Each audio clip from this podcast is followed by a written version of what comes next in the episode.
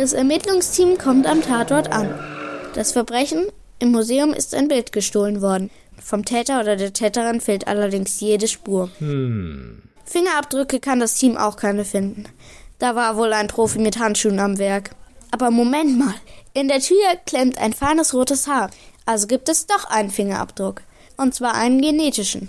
Professor Dr. Julia Höfele leitet das Institut für Humangenetik am Klinikum rechts der ISA der Technischen Universität München. Sie erklärt, was der genetische Fingerabdruck ist. Unter dem genetischen Fingerabdruck versteht man äh, die Informationen, wie der Körper funktioniert.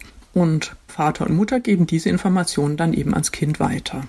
Der Fingerabdruck gibt Informationen über die Augenfarbe, die Hautfarbe, wie jedes Organ zu funktionieren hat, wo es liegen soll und so weiter. Der genetische Fingerabdruck ist sozusagen ein Steckbrief vom Menschen. Aber natürlich gibt er seine Informationen nicht einfach so preis. Erst muss dafür in komplizierten Verfahren ein Code entschlüsselt werden. Der steht auf der DNA. Die DNA sieht aus wie eine verdrehte Strickleiter.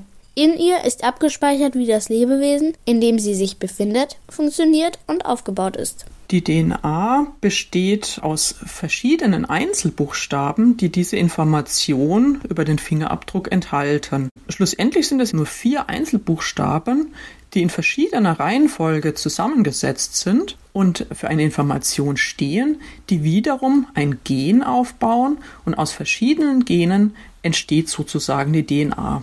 Und die DNA ist zum Beispiel in Haaren zu finden. Was uns zurück zum Ort des Verbrechens führt.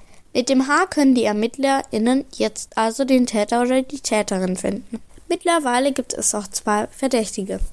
Ein Geschwisterpaar. Macht das die Sache jetzt schwerer? Schließlich kommen die Informationen auf der DNA, also die Gene, von den Eltern. Das müssten doch bei Geschwistern dann die gleichen sein. Oder? Nicht unbedingt.